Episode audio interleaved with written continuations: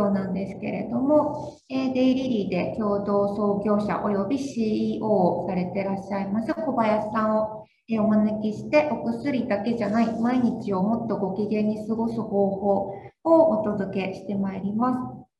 病院に行くほどでもないぼんやりとした不調を抱えていらっしゃる方多くいらっしゃると思うんですけれども、まあ、そういうものだと思って日々あの私なんかも過ごしていることも多いんですけどご機嫌な日を増やせるような日々のちょっとした工夫っていうものを本日小林さんからご紹介いただければと思ってますので小林さんよろしくお願いします。お願いします。よろしくお願いします。じゃあ、ちょっと画面共有させていただきますね。じゃあ、えっと、早速始めさせていただきます。えっと、今日はあの参加いただいてありがとうございます。あのお薬だけじゃない毎日をもっとご機嫌に過ごす方法っていうことで、あのルカさんにすごく素敵なお題というかをいただいたので、今日はそれをもとにあのお話をさせていただければと思います。よろしくお願いします。でえっと、私なんですけどもあのデイリリーという漢方のライフスタイルブランドをやっております。小林萌と申します。よろしくお願いいたします。えっと、私はあの北海道出身でしてあの高校まで北海道で過ごしてたんですけどもそれからあの東京の方に行ってで、えっと、大学院まで行って勉強しましてでそれから広告代理店であの普通に会社員をやっていたんですけどもあのこういろいろ思ったりとかこういうこういうことがやりたいなというのがあって退社しましてで大学院の時に一緒だった、えっと、台湾人のエリというあの台湾人の女性と一緒に、えっと、2018年にですね台湾初の漢方のライフスタイルブランドというところで、えっと、デイリリーを始めました。で、えっと、現在は台北に1店舗と日本に5店舗ですね。で、その1つがルクアさんにもあります。で、えっと、まあ、皆さんもしかしたらご存知かもしれないんですけども、まず簡単にデイリリーのご紹介をさせていただきます。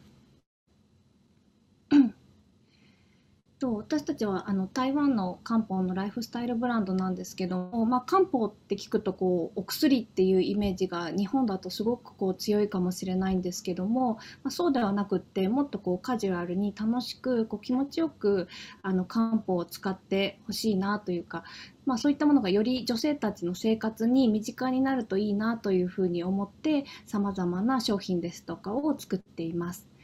で、えーと、飲み物も食べ物もあと雑貨とかも扱っています。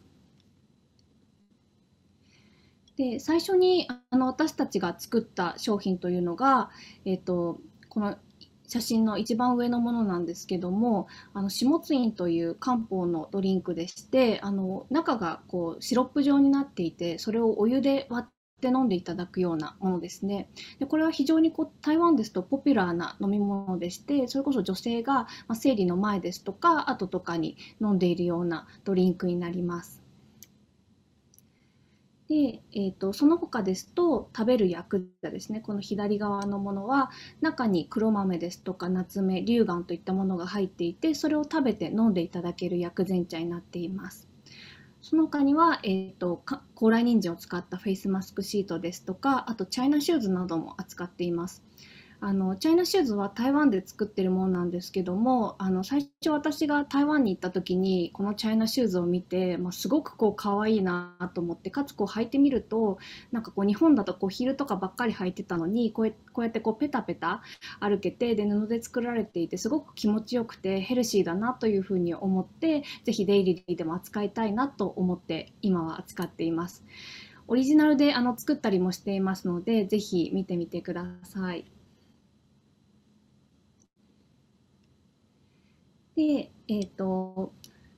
今写ってる写真のあの左側は私なんですけど右側は先ほどお話ししました台湾人のエリでで、えっと、彼女と2人で始めたブランドになります。で、えっと、彼女の両親はもともと昔あの昔からずっとあの台湾で漢方のあのお店をやっていてでお母さんも一緒にやっていて家族ぐるみで本当にあの一緒に、えっと、漢方をやっているような感じですね。で本当にこう小さい頃からずっとこう漢方に囲まれて過ごしてきていてで彼女が、ま、と大学院で知り合った時にその台湾ではこういうふうに漢方が使われてるんだよであったりとかこう本当に彼女が日常的にですねそれこそ大学院に来てる時とかも、ま、漢方を持ってきていてでそれを飲んだりしている姿を見てなんかすごくいいなというか日本だとこう体のあの調子の悪い人がまあ薬としてそういった漢方を取り入れるっていうことはやっているかもしれないですけどもそうじゃなくて別にこう毎日をそれこそ気持ちよく過ごしたいとかこう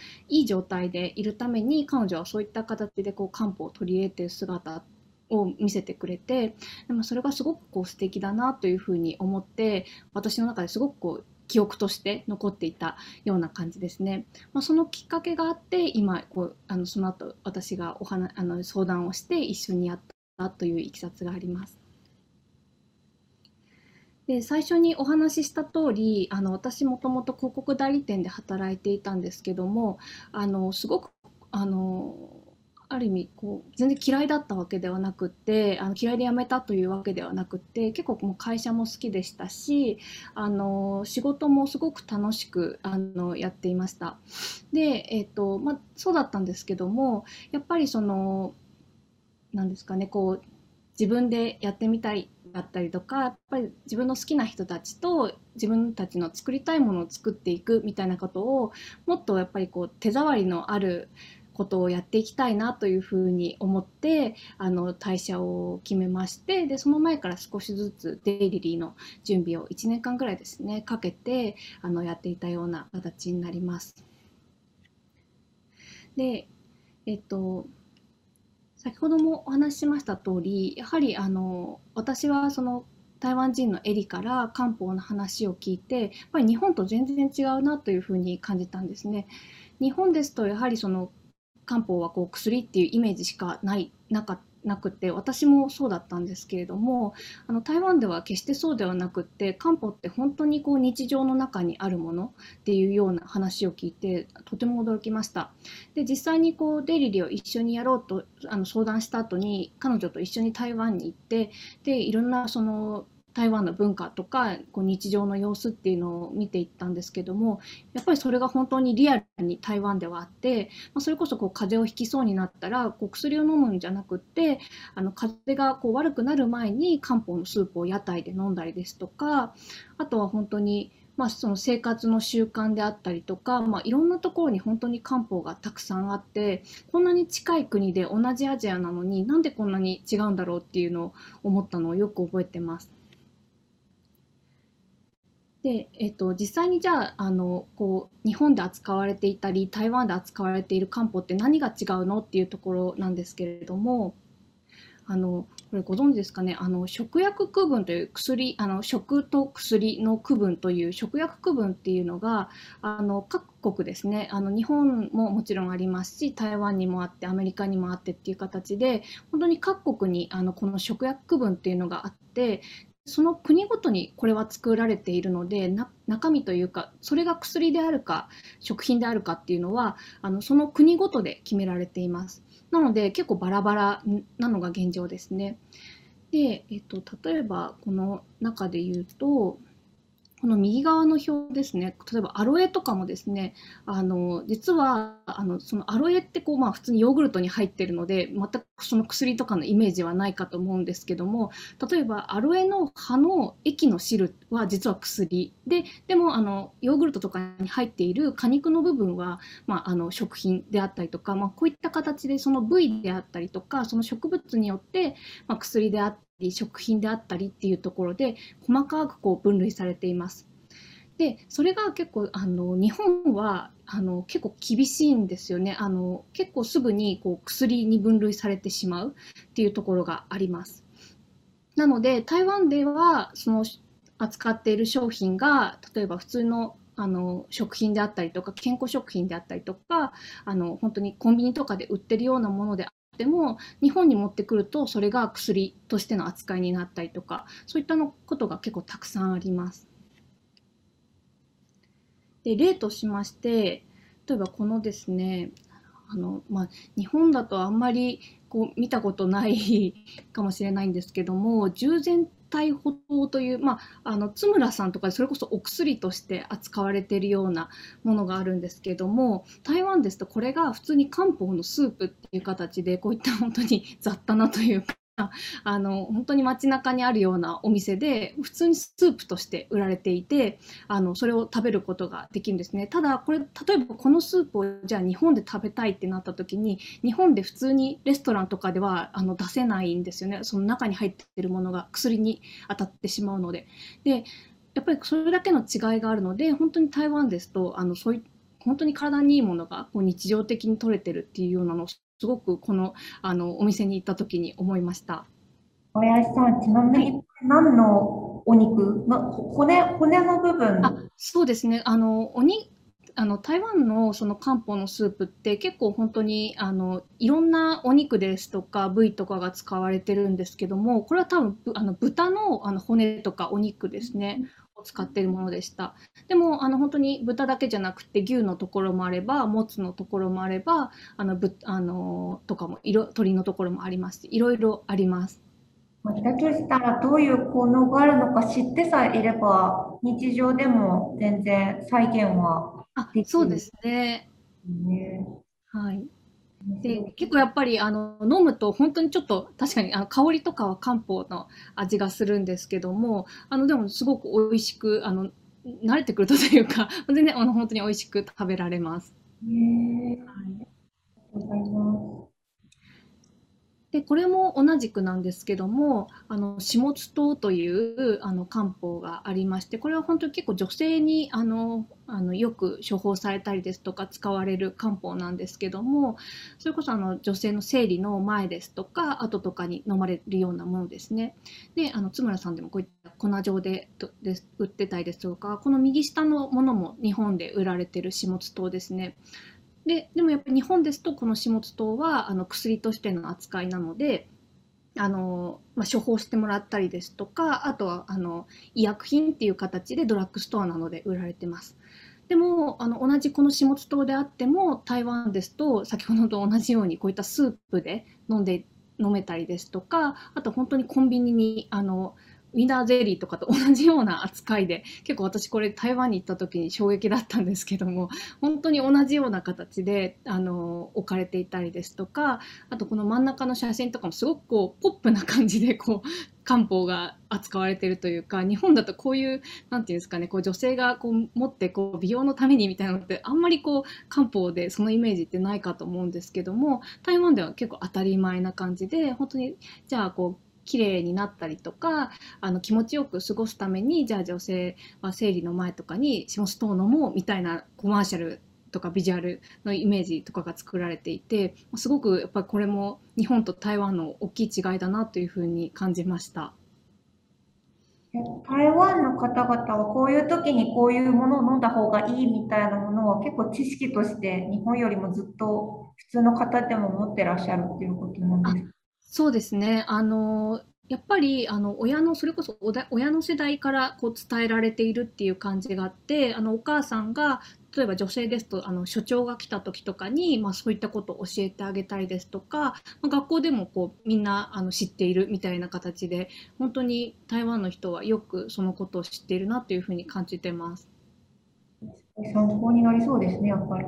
そうですよね。日本だとなかなか、その、じゃあ生理の時何飲んだらいいんだっけとか、何食べたらいいんだっけって、こう、全然知らないっていうか、私も教えられた記憶はないんですけども、あの、そうですよね、ないですよね。でも本当にそういったのが、こう、日常の中にあるので、当たり前にこう、みんな知っているみたいな感じですね。はい。で今こうご紹介したこう下津島であったりとかこの右側の聖火院というものはあのデイリリーでも作っていてそれこそあの台湾の方で販売しているものになります。で、下津院はあの生理の前後に飲むもので、正会員は生理期間中にこう飲まれているような漢方なんですけども、この中に入っている陶器ですとか、線球ですとか、あの滋養とか、こういったものってあの全部日本あ日本だと薬になってしまうんですね。同じく右側の宗腎とか線球とか肝腎とか、そういったものも全部やっぱり日本ではあの薬になってしまうものなので、なので現状、あのデイリリーでもえっと、台湾の方では販売をしてるんですけども、日本のお店には置いていなくって、日本から買いたいときは、えっと、EC サイトですね、で買っていただくような形になっています。はい。なので、それぐらいやっぱり扱える漢方の種類が違うっていうような感じですね。で、えっと、まあ、上が、えっと、日本のデイリリーのサイトで、ああの、同じような、あの、シロップであの日本で扱えるもので、まあ、その生理期間にこうあったようなものとかは置いているんですけども、えっと、先ほどの下津院ですとか正会員は下の台湾のサイトですとかであの売ってるような形になります。でじゃあその薬のものをあの日本から買って違法じゃないのとか思うかもしれないんですけども個人で買う分には実は問題がなくって例えばあのアイハーブさんとかもそうなんですけどもあいったあの日本では薬になってしまうけども海外ではそうではないものを、えっと、日本から個人で買ったりするっていうのは別に違法ではないのでなので今でもあのデリリのあのあのお客さんの方でどうしてもこう下津院台湾で昔買ってすごく良かったからまた買いたいっていう方は今やっぱり EC とかで買っていただいています。でじゃあその日本ので扱ってるものがあの薬じゃないから効果がないのっていう話ではなくって実はその薬膳茶とかも本当にあの台湾でよくあの女性たちですとか本当にあの女性に限らずですね皆さんがこう日常から飲んであの体を整えていたりするものなのでそういったものをデイリーの日本では扱っています。でえっとまあ、薬膳茶っていうこう言葉があるぐらいですね。やっぱりあのお茶のレベルであっても十分その薬膳というかこう薬ではないけどもやっぱり医食同源というような言葉があるように体にきちんとこういい効果があるよっていうところで台湾では薬膳茶もよく飲まれていてこの左上のこう黄色いパッケージに入ってるのは全部例えば生薬とかなんですけども台湾の方はやっぱりすごく知識があったりとか日常的に昔から取り入れられているので、まあ、こういったものから自分でこう自分の合ってるものとか自分の好きなものとかを選んでそれをこうポットとかにお茶にあの入れてでお茶にして飲むっていうようなことをあの日常的にやってます。でもやっぱりその日本ですとなかなかそれが難しかったりするのであの私たちは最初からブレンドしたものですとかそういったものを使ってるんですけどもあのもし全然あの知識のある方ですとまあそういったようなやり方もあるんだなっていうのをもうあの私日本人としてすごくびっくりしたところではありました。でまあ、そういったその台湾の人たちの生活を見ていた時になんかやっぱりこう今までの日本人というか日本で住んできた中でこう、まあ、体が悪くなってから薬を飲もうであったりとかあの、まあ、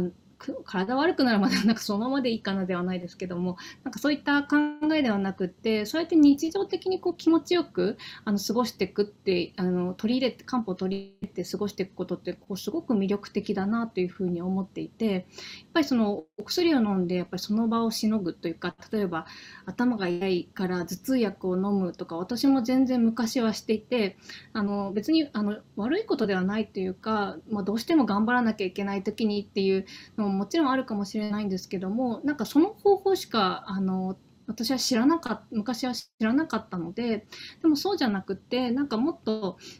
じゃあそれが起こりにくくしたりであったりとかなんかもっとこう気持ちよく過ごすためにどうしたらいいんだろうっていうのはやっぱりすごくこう台湾のあの方とか台湾っていう国自体からすごく学んだような気がしていてでなんていうかこうじゃあ今こう話を聞くとじゃあすごい台湾の人って、まあ、すごくきっちりしていて健康意識がすごく高くてっていう思われるかもしれないんですけども決してそうではなくってすごくこうゆったりしている。こう本当に気の向いた時とかこう生活にあのこう取り入れやすいものをよく知っているからそれをこう自分のいいタイミングで取り入れてでこうなんなんとなくこうゆったりあのこうゆとりを持ってすごく生活しているなと思っていてなんかそんなこうなんか別に健康のためっていう話じゃなくってこうなんか自分の体にこういいことしちゃったなみたいな感じでこう気持ちよくこう自分が気分よくなれるものから始めてみるっていうことがあなんかすごくいいなというか私もそうしたいなと思って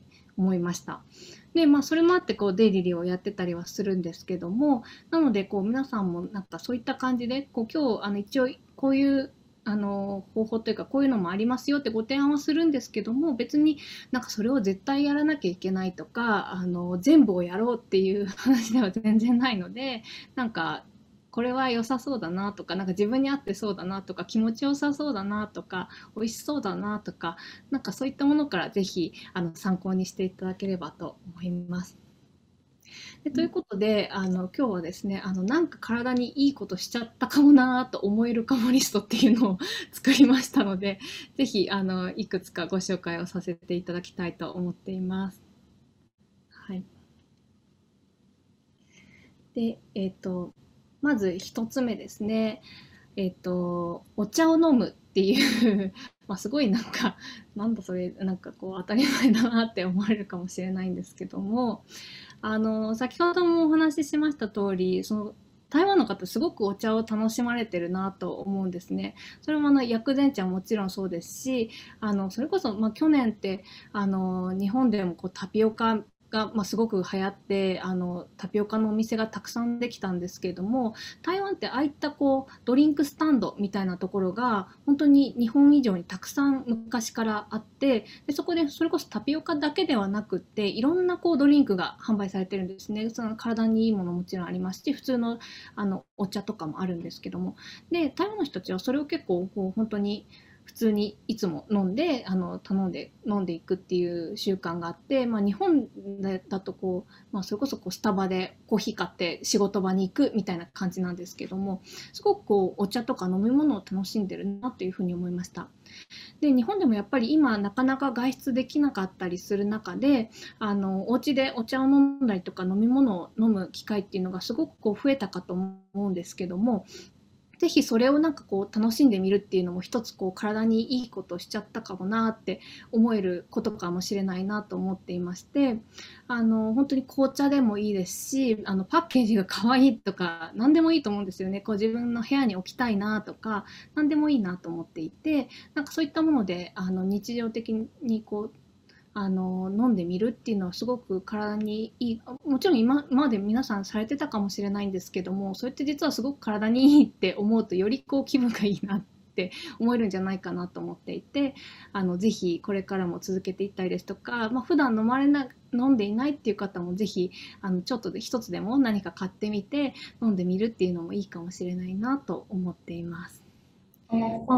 はい。ちなみにこの写真に写ってるのは、はい、あの飲まれてるものなんですか？あそうあの左側はあの普通にデイリーの薬膳茶なんですけども右のは実はデイリーのあのお客さんというかが取ってくださったもので、まあ普段からすごくこうお茶とかを楽しまれてる方でその中の一つにもちろんデイリーも入れてくださってその他のいろんなあの紅茶とかも楽しんでるよっていう写真ですね。でも結構私もあの持ってるものとかもいくつかあってすごくねあのでも綺麗な写真ですよね。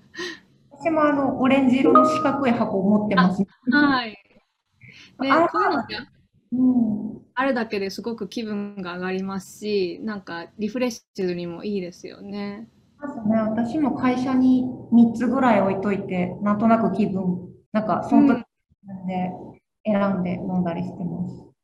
そうですよね。なんかやっぱりあのあったかいものを飲むとすごく体も温まりますし、あのリラックスもできるので本当におすすめです。はい。では次いきたいと思います。えー、その2、えっと、血をたっぷり作るっていうとこですね。あの貧血を、まあ、自覚されてる方って、まあ、もちろんいらっしゃしたりはするんですけども多分あの例えばじゃあこうめまいがしますとかあの貧血で倒れそうになりますっていう方以外の方って自分が貧血だって思うことってそんなにないかと思うんですね。でただあの女性ってやはりその毎月あの生理が来ますしあのどうしてもこう物理的にこう血が出ていくっていうことがあるのでどうしてもやっぱり血が足りにくくなりやすいんですね。でそれは本当にあの漢方のことを知り始めた時にやっぱり何に何を読んでも書いてあるってあ本当にそうなんだなっていうふうに思いましたし自分も全然貧血とかそういった症状はなかったんですけどもよくよく考えるとあ血が足りてなかったんだなって思うようなことがたくさんありました。で、えっと、一つあのおすすめの本というかなんかこれはこの今回このリストの中に血をたっぷり作るっていうのを入れるきっかけにもなったんですけれどもあの血流が全て解決するっていう堀江先生というあの漢方の薬剤師さんが書いた本があるんですけどもこれもあの私の友人に教えてもらった本でこれが結構すごく私もなんかすごいいいなというかすごくやっぱり漢方のあの考えをもとにあの生活のことが書いてあるですけどもあ聞こえてますか？大丈夫です。あ大丈夫ですか？すいません。あの書いてあるんですけどもあの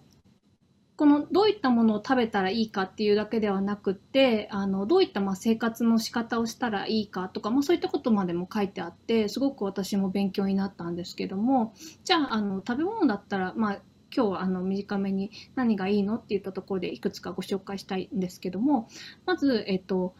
えっと、夏目は皆さんご存知ですかね？あの最近結構、ま、コンビニでもちょっとあの夏目のドライのが売ってたりとかするようになってちょっとずつこう見るようになったかなと思うんですけども夏目は本当にあのデリリでも薬膳茶に入っていたりとか夏目だけを扱ってたりするんですけどもあのすごくあの血を作ってくれる効果があるのであのおすすめです。であの爪自体あの食べられたことない方はどんな味がするんだろうってちょっと分かりにくいかと思うんですけどもすごくこう身がふかふかでであの甘みがあるんですね。ででもあの全然こうくどくないというかあのプルーンまではいかないんですけどもこうほんのりとした甘り甘みがあって、まあ、すごくあの好きな方も多いんですけども夏目は本当にあの補欠といって血を補う効果がすごくあるので漢方の世界でもよくあの出てくる食材になります。であの普通のそれこそ漢方薬とかにもよく夏目が入ってたりしますねで女性系のあのものとかでもよく使われているものになります。でその他の身近な食材ですと黒豆ですとかあとは鶏肉ですねあのこの本の中でもすごくお肉を食べなさいみたいなことがよく書かれていてでその中でも特にじゃあお肉の中でどれが一番いいのって言った時にあの鶏肉がおすすめされてます。なので私も最近鶏肉をたくさん食べてるんですけどもあの漢方のスープでもよくあの鶏肉は使われてますね。なので、こういったものって、あの、もうそれこそスーパーでも買えますし、日常的にあの取り入れられるものなので、ぜひ、あの、少し、あの、何、お肉何にしようかなと思った時に、鶏肉食べてみたりとか、焼き鳥行き行こうとか、なんかそういったのもいいのかなというふうに思っています。はい。チャットの方で、はい。献血できなくなったのがショックです。夏目取り入れたいと思いますっていうメッセージ。ありがとうございます。ね、本当なんか、あの、美味しいので ぜひね、試してみていただきたいんですよね。なんか、あの、なていうんですかね、まあ、あの全然甘いものもねあの食べてもいいと思う。私も全然食べるんですけどもなんか、ね、それこそそれがちょっと体にいいことだとね。それこそあ体にいいことしちゃったな。しかも美味しいなと思えてなんかちょっとハッピーですよね。ぜひあの試してみてください。ありがとうございます。はいじゃあ次に行きます。3つ目ですね。はい、えっと、おさゆはほぼ薬っていうところで、あの、おさゆ飲まれてる方、最近ね、それこそなんかいろんな方が、あの、おさゆいい、おさゆいいっておっしゃってるので、あの、この中にもいらっしゃるかもしれもうすでに飲んでるよって方もいらっしゃるかと思うんですけども、あの、おさゆって、あの、すごくやっぱりいいんですよね。で、私も、あの、唯一続けている、本当に習慣の一個がおさゆで、もうそれ以外は何も続けられていないんですけど、も左右だけはあの単純に、まあ、体にいいっていうのもありますし気持ちがいいのであの左右は朝続けています。でそれをあの始めるきっかけになったのがこの下に書いてあるあの伝統医療のことわざで、あの漢方ではないんですけどもアーユルベーダとかもそういったあの伝統医療の中で言われている言葉であの病気の最初は消化不良薬の最初は左右っていうことわざがあってなんかすごいなんかいい言葉 いい言葉っていうか なんかあのあそうなんだと思ってなんか妙にこう,、うん、こう信憑性というかなんかあ左右のもっていう気持ちになる言葉だなって私はすごく思って、まあ、それからあのすごく単純なのでそれからずっと左右を飲んでるんですけどもでも実際体にもすごくあの調子が良くなりました。特にやっぱり腸の動きとかが本当に良くなるのであの私はなんかこう腸のあの調子が良くなったのであの全体のこう肌の調子とかもなんかすごくやっぱ白湯を飲み続けたことですごく良くなったなと思ってますしなんかこれは結構おすすめしたいなというふうに思ってます。橋本さんとか白湯とか飲まれたりしますかね？白湯は一時してました。最近ですか？やなかったんですけど、やっぱり、だって今お伺いして、てっきりこう小林さんはさぞ日々完璧にいろんなものを見られてるのかと思って、作用は唯一続いてるっていうのを聞いて、なんかちょっと勇気づけられたと いや本当にあの申し訳ないあのなんかこういうデイリリーとかやってるからなんかよくなんかすごいさぞかしみたいな感じで 言われちゃうんですけどもう多分皆さんより全然怠惰というかあの、だらしないなだらしない人間なんですよ。なのであの本当にそれこそあの本当に気持ちいいこととかなんか自分が楽しいものしか続けられなくってそうなんです。なので唯一本当に 白湯だけ飲んでます。すいません。皆さんあの多分世の中のほとんどの皆さんはそういう方が多いと思うので、うん、なんかですよねやっぱり自分にが楽しいとか心地よいで全く続けるっていうのが一番だと思うのでその中でも白湯は無理なく続けられて、つ効果も感じられるっていうことなので、うん、今まではなんか常温のお水はなるべく飲むようにはしてたんですけど、うん、この左右ってちなみになんか作るためのなんか特別なことをされてるんですか？それともただのお湯で大丈夫ですか？全然ただのお湯で大丈夫です。で、ただあの以前あの漢方の薬剤師さんに教えていただいたんですけども、飲みすぎはあまり良くないみたいなんですね。なので、あの朝飲むとしたら本当にコップ1杯分ぐらいをあの飲むのがいいっておっしゃってました。なので、ぜひコップ1杯分だけあのガブガブ飲む必要は 全くないので、まあ、ちょっとずつこう飲むっていうのをぜひ習慣に、まあ、あのされたい方はぜひしてみてください。タイミングとしては、もう朝起きてすぐ飲むぐらいの。あ、そうですね。あの、私はそうしてます。あの、朝起きて、カーテンを開けて、で、とりあえずお湯を沸かして、で、沸いたら飲むっていうような、そんな感じです。はい。でも全然皆さんのこう好きなというか、ね、皆さんのこうルーティン朝のルーティンがもしかしたらあるかもしれないのでそこに合わせた形で全然いいかなと思ってます。レモンとか梅干しとかもお好みっていう感覚ですか、うんうん、そうですね。あの、まあ、あのどれが、まあ、いろいろねあのいろんな方が言われてるじゃないですか。レモン白湯がいいよとか梅干し白湯がいいよとかあるんですけど私は単純にこうあのその時の気分で決めてるだけなのでもちろんあのやっぱすごくこう腸が動く感じとかもやっぱり感じたりはするんですけども基本は左右にしててなんとなく気分で梅干し入れてみたりとかレモン入れてみたりとかしてるんです。はい。スタンスがすごいありがたいです。なんかルールが増えれば増えるほど多分広くなって結局私立ごみ。ですよね。なんかこう梅干しなくなっちゃってなんかね続あなんか続く毎日続けられなかったみたいな感じでなんかやめちゃうのってすごくもったいないなと思っててなんかやっぱりルールをね設けすぎるとやっぱちょっと大変になっちゃいますからね気持ちが。なのでそんな緩い感じでいいんじゃないかなと私は思っています。はい。じゃあ次いいですかねいきます。はい。じゃあ次4つ目ですね。温め生理期間っていうところであのこれはですねあの私がそれこそ台湾に行くようになってからあの台湾のお母さんであったりとかあの台湾の人たちに教えてもらったんですけども、まあ、先ほどもちょっとお話しした通り台湾の方々って本当に皆さんよくあの自分の体とかあのそのタイミングそのタイミング何をしたらいいかっていうのすごくあの知ってらっしゃってでそれであの3つ教えてもらったことがありました。でそれの1個が、えっとえっと、生理期間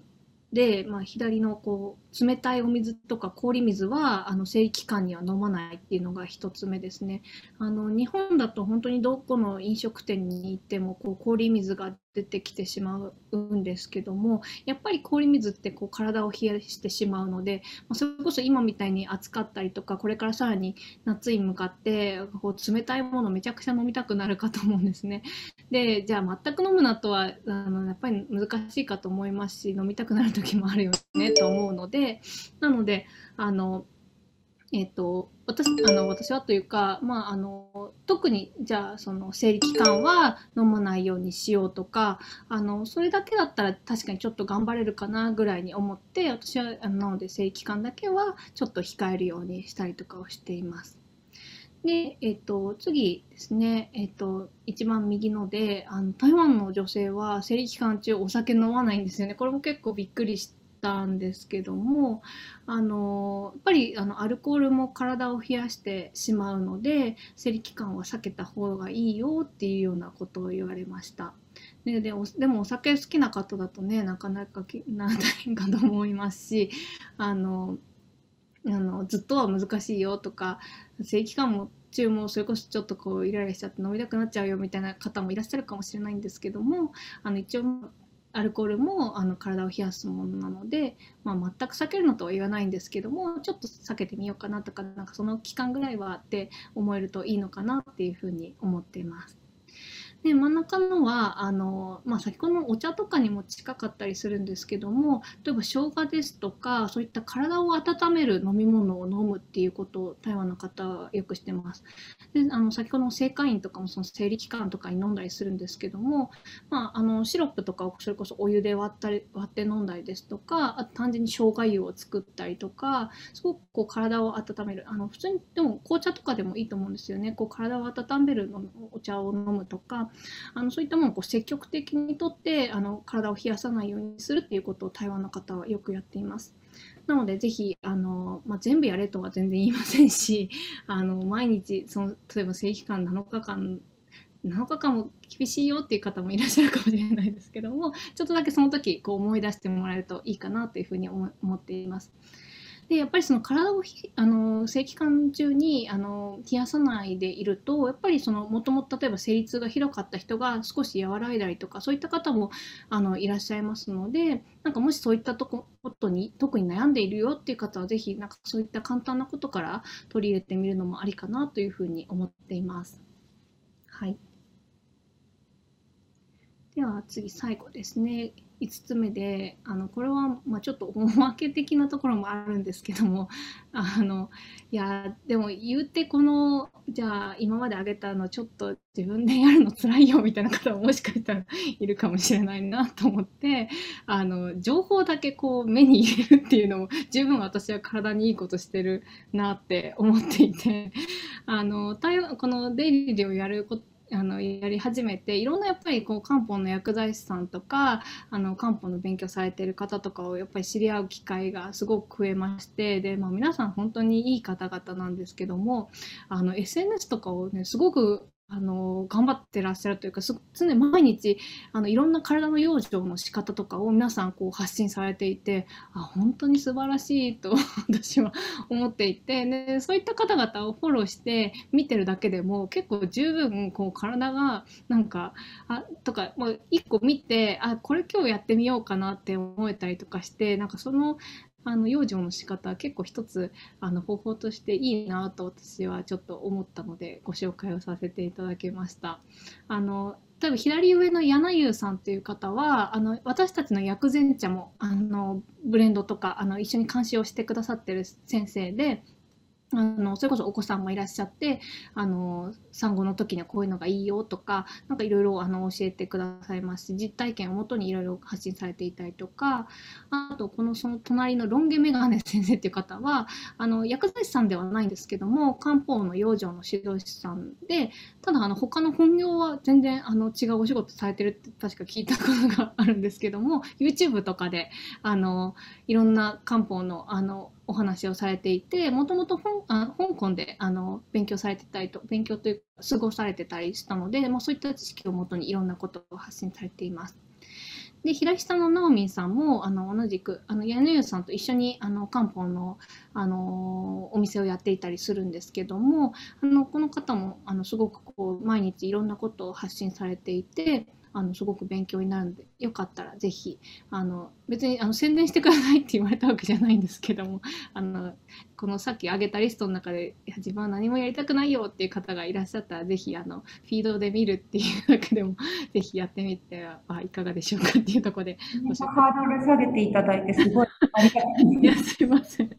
はい。初めの第一歩の半個目ぐらいで、はい、今日今日すぐにでもできることなのでぜひ、はい、できる方はぜひ、あの、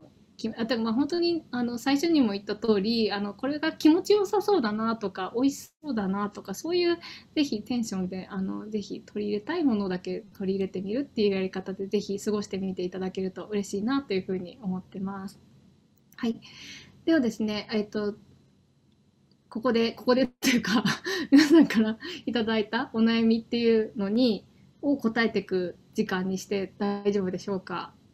お願いします。はい、すいません。あの、事前にいただいたものからいくつかピックアップをさせていただいて、あの、お答えをしていきたいと思います。で、えっ、と、いろいろ質問をいただいた中で、まあ、結構その漢方に関することとか、まあ、それ以外のこととかもあったんですけども、漢方に関することに関しては、それこそ先ほどご紹介した、あの、柳優さんという、あの、私たちの監修してくださっていて、あの、いろいろ、あの、教えてくださるので、その方からも、あの、アドバイスというか、伺って、たので私がそれをこう朗読じゃないですけど あの代代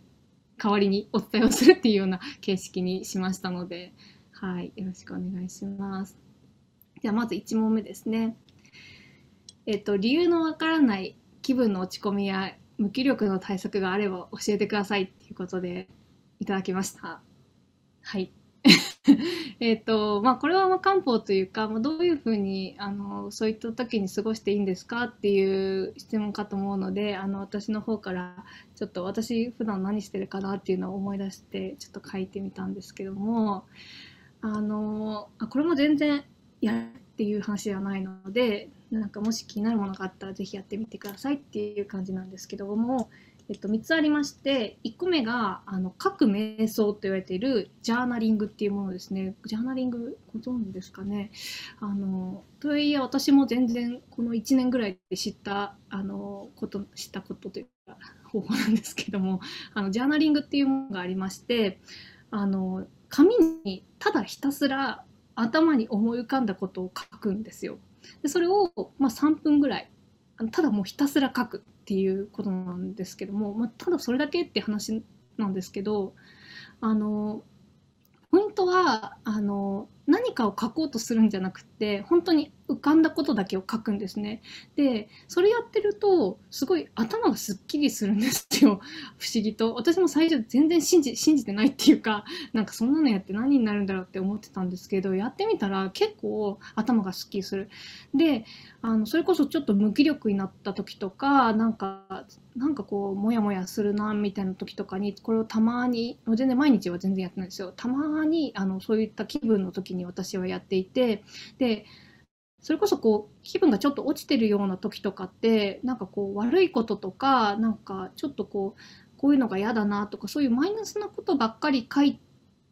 ちゃったりもするんですけどもでもそれでも全然いいらしいんですよねむしろそれを書くことが大事っていうあのものなのでそれを書いていくっていうだけですね。であのでも書き続けてるとなんか最初はすごいなんかマイナスなんかこうマイナスなことばっかりだったんだけど自然となんかそれがちょっとずつなんか変わっていったりして、まあ、それが面白かったりするのでぜひなんかあのやってあのきやってみたいなっていう方はぜひやってみてください。で、なんか詳し詳しくっていうか別にここれだけのことなので、あの調べるほどでもないんですけども、もしもっとなんか知りたいなっていう方はぜひジャーナリングで検索をしてみてください。興味あります。なんか瞑想ってすごいチャレンジはするんですけど、もう雑談で全然できないんですけど、そうですよね。とかできそうな気が。そうですよね。私も瞑想めちゃくちゃ苦手で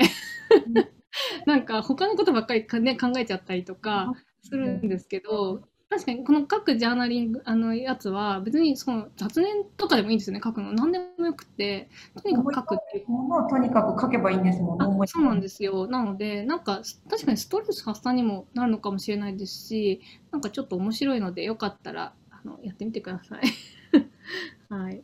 で、えっと、じゃあ次いきますね。で、2個目がですね、ままならなくなった時リストっていうのを、あの、持っていまして、持っていましてというか、あの、私は作っていて、こう、全然こう、やっぱ気分が落ち込んだりとか、辛くなる時とか、やっぱたまにあるんですけども、その時にですね、あの、あの、ままならなくなったリストっていうの中から、あの自分がやりたいものをやるっていうことなんですけども あの別にこれリストは全然決まってなくってご自身であのこういうことをやったら気持ちいいとかなんかこういうことをやるとなんか例えばなんかあの喫茶店に行くでもいいですしなんかこう気分が変わったりとかリフレッシュできたりとかなんか自分が気持ちいいなって思えることを、まあ、リストにしておいてるだけなんですけども何かすごくこう落ちた時にそれをこう少しでもこう元に戻したりとかあのいいあのなんていうかちょっとでも回復するためにあの私は作っていてあのこれも結構おすすめですね。なんか作ること自体も楽しそうですよね。あね楽しいですよね。ぜひ楽しいのでやってください。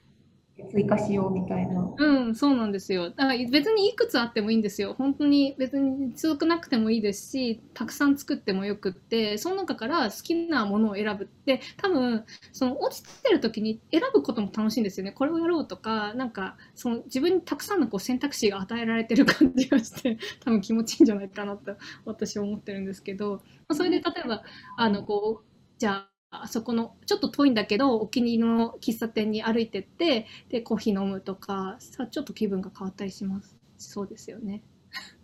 楽しみになりそうですよね。うん、ねぜひなのでちょっと落ちちゃった時はねやってみていただきたいなと思います。はい。で3つ目はですねこれはなんかもはやななんか なんか精神論って言っても でもないんですけどもあのなんかやっぱりすごい落ちちゃったりとかあと今のね時期とかまさに梅雨とかですごい、まあ、なんか低気圧だしとかなんか頭痛いとかなんかすごく多分いろいろ辛いことがたくさんあるかと思うんですけどもなんかなんかそういう時に結構でもなんかせっかくなんかこう生きてる時間をなんかこう気持ちいいことに使いたいなって思うタイプ タイプというか思うのでなのでさっきのやっぱりあの回らなくなったリストから気持ちいいものを見つけてやるとかそういうことをしてるんですけども、まあ、もちろんすごいねなんか落ちたりとかそういうあの時間も大切だとは思うんですけどもなんかちょっとでもなんか早く立ち直るじゃないけどもそれの時間を使うならなんか気持ちいいことに使っていこうって結構思ってて是非なんかね、そういう考えもあるんだよ くらいではい、聞いていただければなと思います。はい。では、次いきますね。はい。えっ、ー、と、PMS 頭痛の解消方法はありますか？えー、生理前と生理中のイライラやめまいを軽減するおすすめの食べ物はありますかっていうことであのいただいていました。結構今回あのいただいた質問の中でやっぱり生理とか生理前の PMS とかに関する質問とかそういう悩まれてる方は結構いらっしゃったのでこれはあのやあの漢方薬剤師の柳沢先生にお伺いしました。でまずあの PMS とか、まあ、その生理前の頭痛とかイライラっていうのは、まあ、漢方で言うとこの気の巡りが良くない状態っていうふうに言われてるそうなんですね。であのじゃあその気の巡りの状態を良くするためにどうしたらいいかっていうところであのいくつか挙げていただきました。で、えっと、まず、えっと、一つが、えっと、柑橘系グレープフルーツとかレモンとかみかんとかそういった柑橘系のものは気を巡りを良くするのでおすすめですということです。であとはあのミントとかそういった爽やかな香りのしたりとか味のするものですね。これもやっぱり気の巡りを良くするものになります。なのであのおすすめですっていうことをおっしゃってました。であとはあのデイリリーの商品だとあのこのプレムスムースあのアジアンスーパーパウダーというあの粉状のあのあのサプリメントというかものがあるんですけどもこれもよく漢方であの使われるあの気の巡りとかあのを整えるあの柑橘系の漢方とかが入っているのであのおすすめですっていうふうにおっしゃっていただきました。のでぜひ参考にしてみてください。で次は生理中ですね。生理中のめまいっていうところであのおすすめなものまでお伺いしました。で生理中のめまいはあの次、まあ、気の巡りではなくてあの血の不足っていうところがやはりあるみたいですね。でこれはあのやっぱりその先ほどあの最初のリストにもあった血をたっぷり作るじゃないですけどもあの血をあのたくさん作るものを食べたりとかあの軽く運動するとか、まあ、そういったことが大切だよっていうふうにおっしゃっていてそれこあの鶏肉ですとかあと、まあ、ちょっと意外意外かもしれないんです。けどもベリー系っていうのもあのすごく血の不足をあの助けてくれるものなのであのこういったあのベリー系もおすすめです。であとはあの先ほどもご紹介した棗とか黒豆とか、まあ、そういったものも血の不足をあの補ってくれるのでおすすめなものになります。はい。では次いきます。えっと、自律神経のバランスを整えるいい方法が知りたいです。おすすめの漢方はありますか？っていうところで、これも柳沢先生にお伺いしました。えっと、自律神経も結構いろいろあのあのお店とかでもあのご相談いただくことが結構あるんですけども、えっと、自律神経のバランスはあの肝ですね。肝肝臓の肝。肝肝を強くすることがあの大事だというふうに漢方では言われてましてじゃあ肝を強くするためにどんなものを取り入れたらいいのっていうところであのチンゲン菜ですとかあとほうれん草とかですね。そういったあの緑のものですとかあとは梅干しとかいちごといったちょっとこう酸味のあるものっていうのがあの自律神経のバランスを整えてくれるのでおすすめですということでした。ぜひね、いちごとかも美味しいですし梅干しも 乳菜も美味しいのでぜひ好きなものを取り入れていただけたらなと思います。はい次いきます。えー、仕事が忙しくて意義が詰まりそうな時があります。楽しい気持ちでいるために心がけていることを教えてください。毎日ご機嫌に過ごす方法で心がけている習慣はありますかっていうところでいただいたので、これは私からお答えしたいと思います。えっ、ー、と、まあ、先ほどよりもちょっとこう近くなるんですけども、やっぱりこう、なんかやらなきゃとかじゃなくて、こうなんか体にいいことしちゃったなって思えるとか思うことをちょっとやってみるとか、なんかそういったことが結構あの普段から、まあ、やっぱりあの決めてやるんではなくて意識意識してやるわけでもなくてあのやってることかなというふうに思います。あとこれもなんかモットーじゃないんですけどもあの自分に甘く人にも甘くっていう すごい怠惰なあの言葉なんですけどもあの私はこれを人生のモットーにして ゆるく生きていますのであのどうしてもねこう忙しかったりとかこうわーってなっちゃうとなんかすごい自分がダメな人間に思えてきたりとかあの人になんかこう当たっちゃったりとかなんか人の嫌なところが見えたりとかなんで私は頑張ってるのにどうしてもやっぱ思っちゃうことってあると思うんですよね辛い時とかって。でもなんかそういう時にあの、まあ、そういう時ももちろんあると思うんですけどもなんかそういう時こそやっぱりそのすごく自分に甘くしてあげたりとか人にもこう甘くしてあげるってするとなんかすごい気持ちが楽になるので私はやっています。はい で、えっと、3つ目がですねお、お互いに大変っていう、すごい当たり前な話というか言葉なんですけども、これはですね、あの、スープストック東京の遠山さんっていう方が、なんかあるイベントか何かで、あの、おっしゃってた言葉で、なんかお互い大変っていう言葉を言ってて、なんかすごい私はいい言葉だなっていうふうに思って、いや確かになんかこう自分がなんでこんなに辛いんだろうとか大変なんだろうって思っちゃうけど別にみんなも見せ見せてないだけでみんな大変だよねって思うっていう 話なんですけどもはいお互い大変を私はすごくいい言葉だなと思ったのでご紹介をさせていただきます。すいません。はい。では次いきます。えーと、これからやってくる更年期障害が軽くなるようにどのようなことを心がければいいですかっていうところでご紹介いただきました。で、えーと、更年期はですねあの次はあの腎ですね腎臓とかの腎をいたわるっていうことがやはりその更年期に備えてですとか、まあ、実際に更年期障害が出てしまっている時とかにもあのおすすめというかあのにあのいたわるってことがすごく大事だよっていうことをおっしゃっていました。で食べ物で言うと黒いものがあのいいっていうふうにおっしゃっていて例えばこの黒豆ですとか黒ごまとかですねそういったあの黒い食材を取ってあげると漢方ではこう腎をいたわるっていうところであのおすすめですっていうふうにおっしゃっていました。でデイリリーのあの商品で言うとあのこの一番右のあのエンパワーあのインヤンというちょっとこう強いあのこう岩剤みたいなものなんですけどもこれは結構亀の甲羅とかあのそういった動物系の漢方を使っていてこれはもともとそういった更年期の方とかその時期の方によりこう気持ちよく過ごしてもらいたいなと思ってもともと漢方にある処方から作っているものなのでこれもおすすめになります。はい。ですね。では次いきます。えっ、と猛暑に負けない生活の知恵があれば教えてほしいですっていうことでこれも漢方の考え方からおしあのおすすめなものをあの柳沢さんにお伺いしました。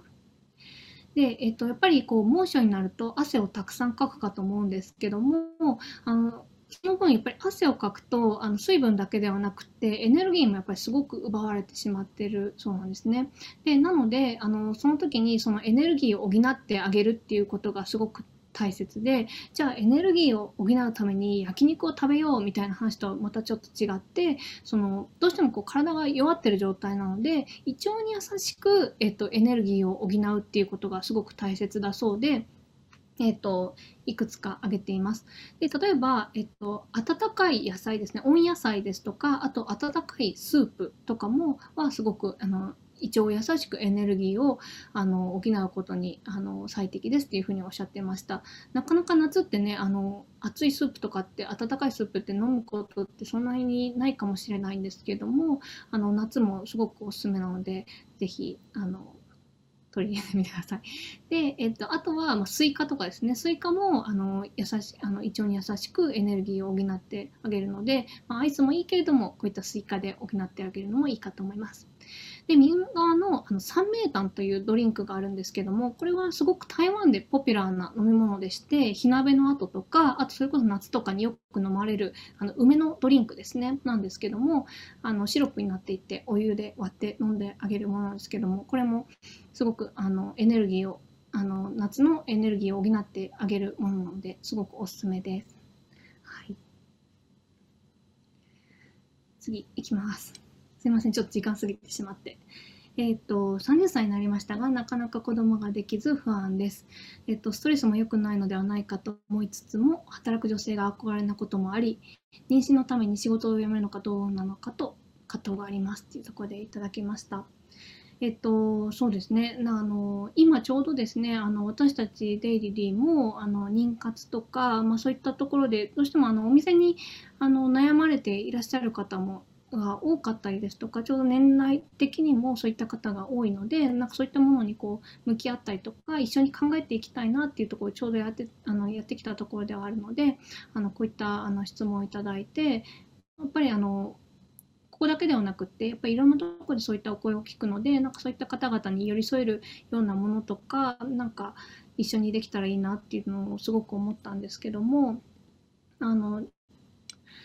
デイリリヘルソロジーっていうのをあのそれこそあのデイリリのサブブランド的に最近始めましてそこでの最初のテーマがちょうど妊活だったんですね。でそこであのまあ、いろんな方のお話を伺ったりとかあとインスタで皆さんのこう妊活の仕方であったりとかあの過ごし方っていうのをいろいろ聞く中でやっぱりすごくあの私も妊活に対するこう捉え方とか考え方が結構変わって